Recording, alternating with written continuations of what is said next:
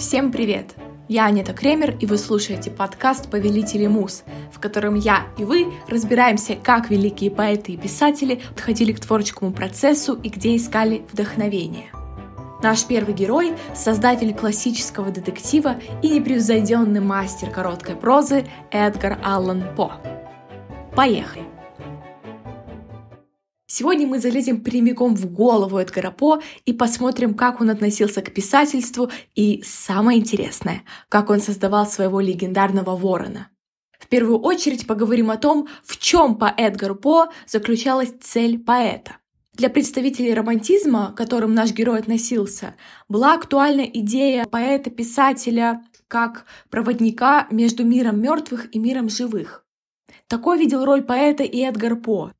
Поэт должен обладать, во-первых, чувством прекрасного, которое способно дарить человеку все многообразие звуков, форм, цветов, запахов.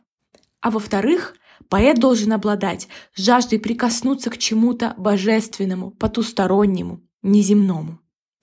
Одним словом, поэт должен обладать большим стремлением постигать, подчеркиваю, неземную красоту, и эту неземную красоту открывать для своего читателя. Такое поэтическое чувство может развиваться по-разному. В живописи, в скульптуре, в архитектуре, в танце, весьма своеобразно и широко в декоративном садоводстве, а особенно в музыке. Музыка — это наивысшая степень достижения прекрасного.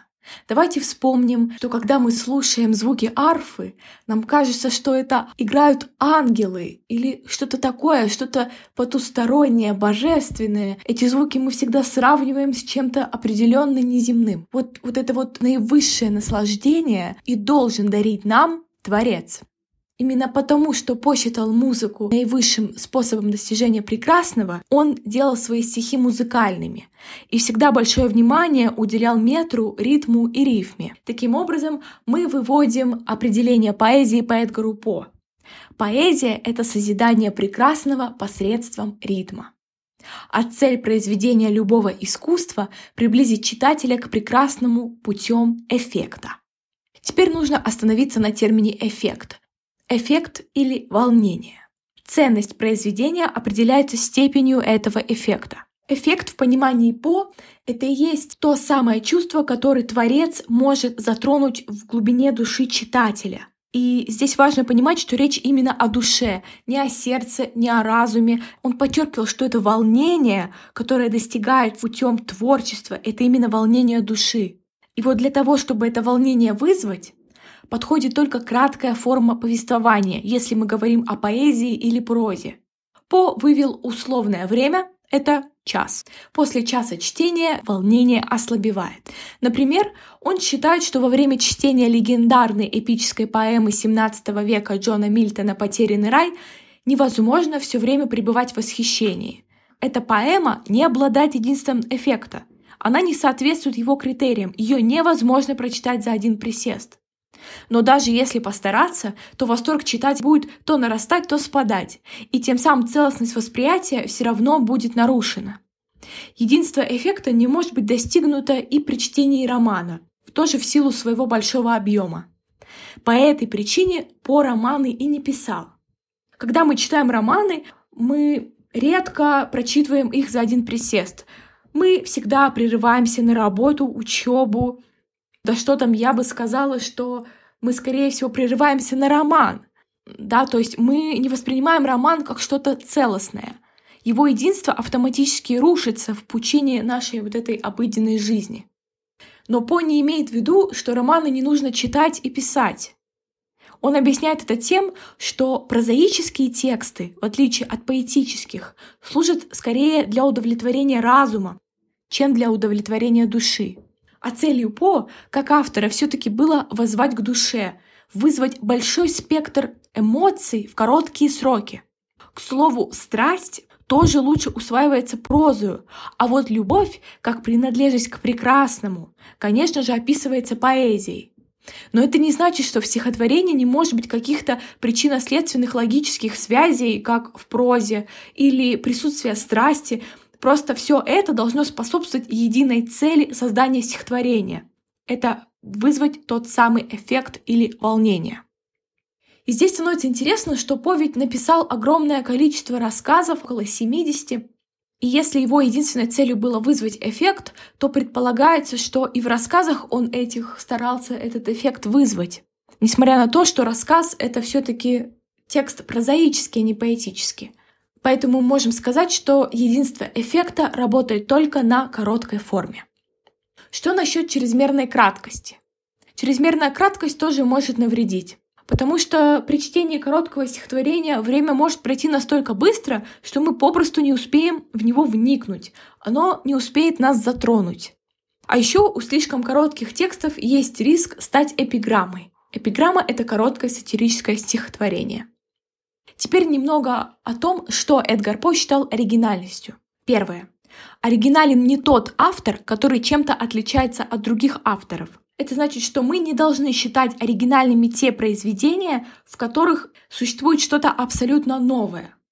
Хотя мы привыкли так считать. Мы привыкли говорить, этот автор оригинален, потому что у него оригинальная форма, или потому что у него оригинальный сюжет, оригинальная тема, оригинальные приемы.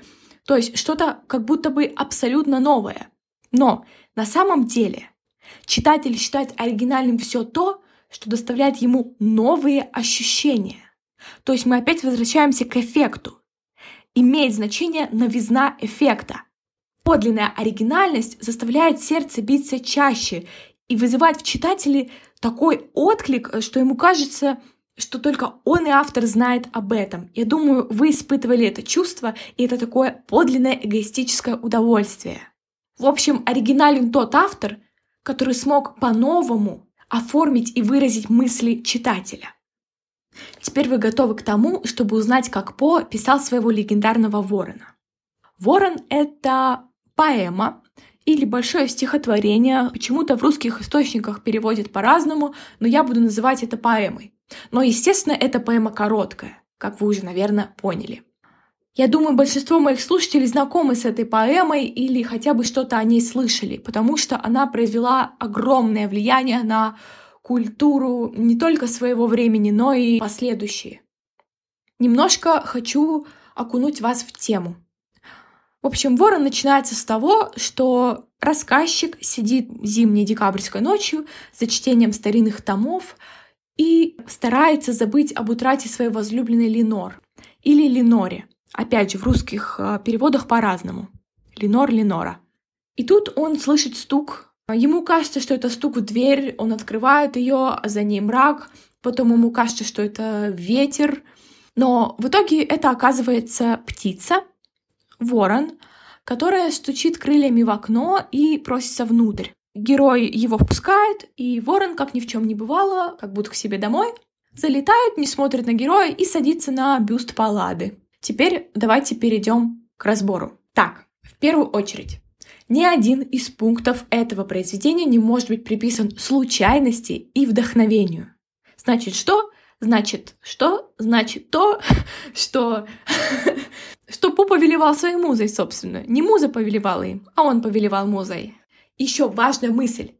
Всякий сюжет нужно разработать до развязки. Ох, слышали бы сейчас меня сценаристы сериалов наших любимых, нашей «Игры престолов». Всегда, прежде чем браться за что-то, нужно продумать это до конца, чтобы все в сюжете способствовало этой концовке, чтобы все к ней вело. Разбор, о котором я сейчас буду рассказывать, настолько логически продуман, что Юрий Олеша, советский писатель, говорил о По так. Великий математик, видим мы, был поэтом. Великий поэт — математиком. Вот так. Прям по пунктикам сейчас пойдем. Вот представим, что у нас есть белый лист, и мы хотим создать что-то легендарное, классное. Первое, о чем нам надо подумать, это объем. Но тут, конечно, у вас уже не возникнет сомнений, что объем у нас будет короткий, ведь мы хотим произвести эффект. Мы выбираем в качестве формы поэму как ряд коротких поэтических эффектов. Наиболее подходящий объем для небольшой поэмы — это 100 строк. У По выходит 108. Дальше нам нужно сделать так, чтобы поэма была доступна всем и каждому, и при этом относилась к категории прекрасного. Теперь думаем над настроением. Какой мотив, какое настроение кликнется просто у каждого человека, и при этом будет прекрасно. Конечно же, это печаль.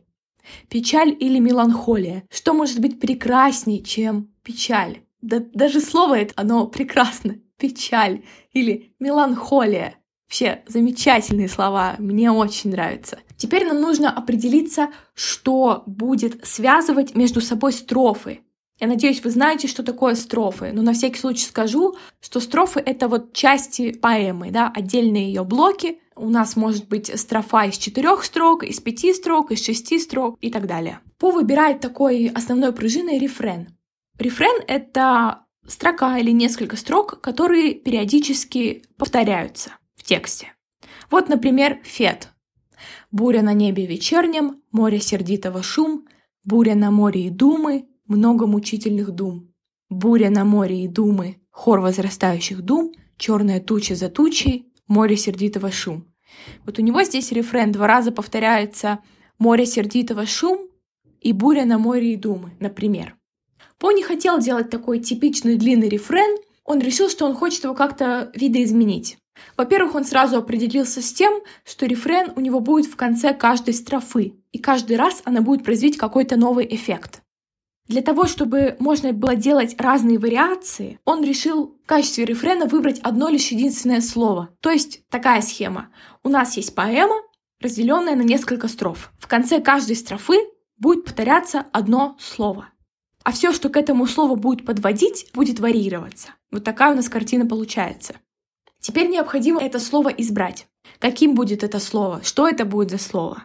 Так как это слово будет стоять в конце, оно должно быть максимально звучным, таким стоящим финала. Все эти соображения привели к долгому «о», как к наиболее звучному гласному, в комбинации с «r», как с наиболее сочетаемым согласным. То есть слово должно быть звучным и протяжным, берем R и O. Теперь у нас есть формула O плюс R плюс печаль. Первое слово, которое приходит в голову носителя английского языка, это nevermore. Nevermore переводится на русский язык как «больше никогда».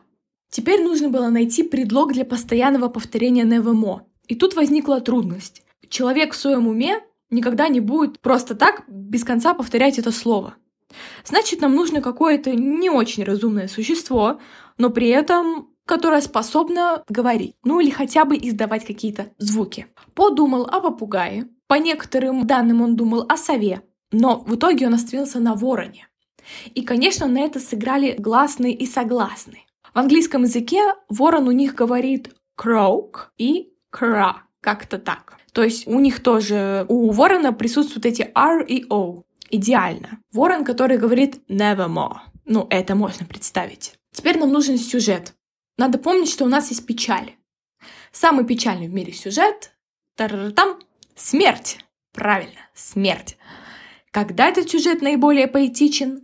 Тогда, когда связан с прекрасным, да, всегда держим в голове, что нужно подавать это все с приправой прекрасного. Что может быть прекраснее, чем прекрасная женщина? Получаем сюжет «Смерть прекрасной женщины». И, конечно, здесь этот сюжет не случайен, потому что Эдгар По в своей жизни потерял трех важных ему женщин. Сначала от болезни скончалась его родная мать, потом мачеха и еще позже жена. Дальше нам надо соединить героя, у которого умерла возлюбленная, и ворона, повторяющего nevermore, больше никогда. При этом нужно помнить, что у нас там в планах рефрен, нужно постоянно варьировать вот этот припев, и единственным способом все это добро совместить было представить, что ворон отвечает на вопросы влюбленного. То есть происходит какой-то своеобразный диалог. Теперь нужно было определиться, как характер этих вопросов составить. Здесь По прибегнул к приему градации. Сначала герой задавал ворону какие-то такие пространные вопросы, не очень конкретные. Герой начал предполагать, что ворон услышал это слово от какого-то очень страдающего человека, и вот с тех пор повторяет. Но потом, ближе к кульминации поэмы, вот это постоянное повторение вороном этих слов начинает сводить героя с ума, окутывает его страхом и ужасом. И герой начинает находить безумное наслаждение в том, чтобы вот эти свои вопросы формулировать и получать этот страшный ответ. И каждый раз ответ ворона приносил герою новую рану. По решил, что сначала нужно написать самый кульминационный вопрос. И нужно было придумать такой вопрос, ответ на который был бы просто для героя невыносимым, просто самым-самым ужасным, вот максимально страшным. Конечно же, это был вопрос о возлюбленной. Отвечай душе печальной, я в раю, в отчизне дальной, Встречу ли образ идеальный, что меж ангелов всегда, Ту мою Ленор, чье имя шепчут ангелы всегда, Ворон, больше никогда. Это кульминационный момент поэмы. Герой испытывает внутренний конфликт, мечется между желанием забыть и желанием помнить свою возлюбленную. И только продумав эту развязку, эту кульминацию, По стал рассчитывать, какие вопросы будут предшествовать этому. Он строил свою поэму ну, можно сказать, да, по убыванию, от самого сильного к самому слабому. Этот подход позволил ему нащупать самый напряженный момент и более напряженного больше ничего не делать. То есть легче сначала создать самое сильное, а потом это как-то ослаблять. Кроме того, этой строфой поэт установил все основные параметры своего текста. Метр, ритм, длину, общее расположение строк и определил стихотворную форму. Эта кульминационная строфа стала основным костяком поэмы. Также надо было подумать над местом действия и условием встречи. Нам привычнее было бы увидеть ворона, может быть, в лесу. Но, как я уже вам рассказывала, ворон влетает в комнату. Комната была выбрана не случайно. Замкнутое пространство комнаты позволяет сконцентрировать внимание на боли героя. Все в этой комнате напоминало ему о возлюбленной, Комната намеренно была обставлена мебелью и красиво описана. Это все должно ощущаться как что-то прекрасное. Меж томов старинных, шорох алой занавески, прижимаясь к мягкой ткани. Чудесные просто строки. И дальше надо было решить, как впустить в это место птицу. Ну, естественно, она влетит через окно, как иначе. Что касается того, что герой сначала думает, что стучат в дверь, и даже моментом у него проскальзывает мысль, что это дух его возлюбленной как-то к нему приходит. Все это создано для того, чтобы читатель ждал вот этой развязки, был заинтригован. Поэтому уже после нескольких догадок героя он видит, что это ворон стучится к нему крылом. Ворон не мог ведь улететь просто так, правильно? Ему нужно было сделать условия. Таким условием стала бурная ночь. Ворон искал убежище, поэтому попросился в комнату к герою. И к тому же бурная ночь служила хорошим контрастом с материальным спокойствием комнаты. По вообще активно пользуется приемом контраста, и не исключением является то, что ворон сел на бюст Паллады. И произошел такой контраст между белым мрамором и черными перьями ворона. Когда ворон влетает, да, немножко вернемся к сюжету, он такой немного комичный, ходит, важничает, и герой видит ворона таким. Поклониться не хотел он, не колеблясь полетел он, словно лорд и леди сел он, сел в входа моего. Такая пока спокойная обстановка, комичный ворон, но потом в нашем кульминационном моменте происходит вот что. «Вещи!» — я вскричал. «Зачем он прибыл, птица или демон? Искусителем ли послан? Бурей пригнан ли сюда?» От какого-то комичного лорда до демона и пророка. Вот такой путь проделал ворон на протяжении небольшой поэмы. И, конечно, все это глазами нашего героя, который постепенно кажется, нам сходит с ума. Можно было бы завершить этим кульминационным моментом сюжет. И с точки зрения повествования финал хороший. Встречу ли я когда-нибудь свою возлюбленную? Нет, больше никогда. Все. Страшный, ужасный финал. Трогает, трогает.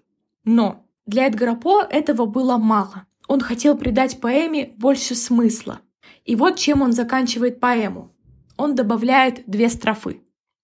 «Это слово — знак разлуки!» — крикнул я, ломая руки. «Возвратись в края, где мрачно плещет стиксова вода. Не оставь здесь перьев черных, как следов от слов позорных. Не хочу друзей тлетворных с бюста прочь и навсегда. Прочь, из сердца клюв, из двери прочь видение навсегда. Ворон, больше никогда. И как будто с бюстом слит он все сидит, он все сидит, он там над входом ворон черный с белым бюстом слит всегда. Светом лампы озаренный смотрит, словно демон сонный. Тень ложится удлиненно, на полу лежит года, и душе не встать из тени. Пусть идут, идут года, знаю, больше никогда. Зачем это было нужно? В этом напеве все сидит он, все сидит он. Создается ощущение, что ворон навсегда останется сидеть здесь, в комнате героя, чтобы каждый раз напоминать ему о том, что Ленор больше не вернуть. Так ворон стал символом скорби и вечной памяти об умерших. Поздравляю вас, дорогие слушатели! Теперь вы знаете, как создать легендарную поэму. Как я уже говорила, Ворон оказал огромное влияние на культуру. Поэтому я предлагаю вам немного расслабиться и послушать кусочек песни Queen Nevermore, вдохновленных этой замечательной поэмой. Подписывайтесь, оценивайте, пишите отзывы и рассказывайте про меня друзьям, если вам это нравится. Спасибо вам большое за прослушивание. До скорой встречи!